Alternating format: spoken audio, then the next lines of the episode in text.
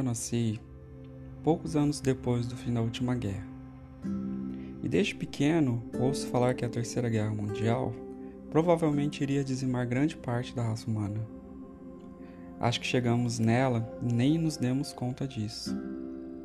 A diferença é que eu, na minha inocência, acreditava que seria uma briga de algum país rico contra outro país rico, em busca de alguma riqueza maior ainda.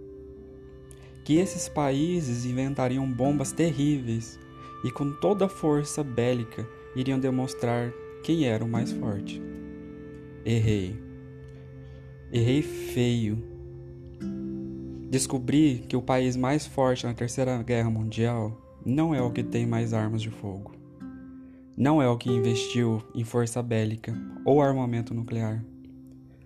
O país que vai ganhar a guerra é aquele que souber investir na ciência, na saúde e em sua infraestrutura hospitalar. Porque o inimigo não morre com um tiro, ele é invisível. Mas em alguma coisa eu estava certo. Muitos vão morrer. Essa guerra está aí para inverter valores. Veja, o petróleo, sem consumo, não vale nada. Não é mais ouro negro como sempre disseram. O ouro, hoje, é em gel e transparente e só serve para desinfetar. Shoppings fechados, lojas desertas. Para que comprar se ninguém vai ver a bota nova comprada na loja? Coleção outono inverno? Não tem mais. Carros caros que não saem das garagens, viagens desmarcadas. A Disney perdeu o encanto. Em todas as línguas, a palavra mais falada é essa mesmo: casa. Que ganha um novo significado além de moradia. Vira abrigo. A muralha da China não impediu que o vírus se espalhasse. Deixamos todo o trabalho em cima das mesas e de um dia para o outro, tudo parou. Tenho a sensação de que não me despedi de ninguém. Fico imaginando que eu não posso perder ninguém, nem ir embora desse mundo sem me despedir. Será que abracei o suficiente? Será que disse a todos o quanto eu os amo? Não sei. Essa guerra me deixou sem chão.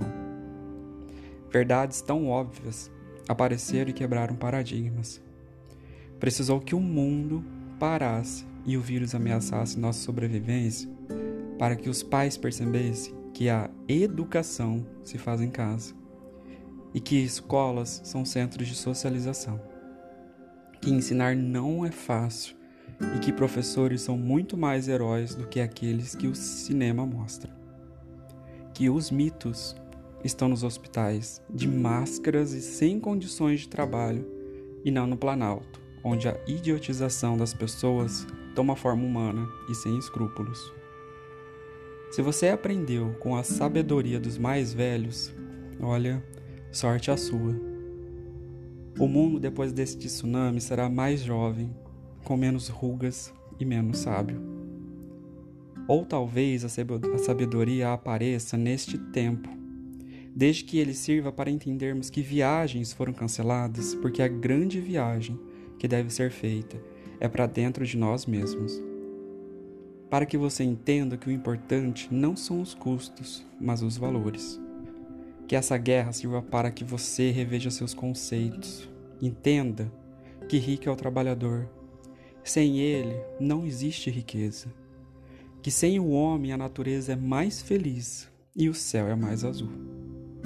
Que amigos usam a tecnologia para se fazer perto e que não existe distância para aqueles que se amam. Que vencer uma guerra no sofá é uma bênção e está em suas mãos. Sua casa é sua trincheira e na Terceira Guerra Mundial a granada mais perigosa é água e sabão. E quando passar, olhe para essa quarentena e veja que ela foi apenas o tempo de incubação que você precisou para renascer. Autora Adriana Gianpietro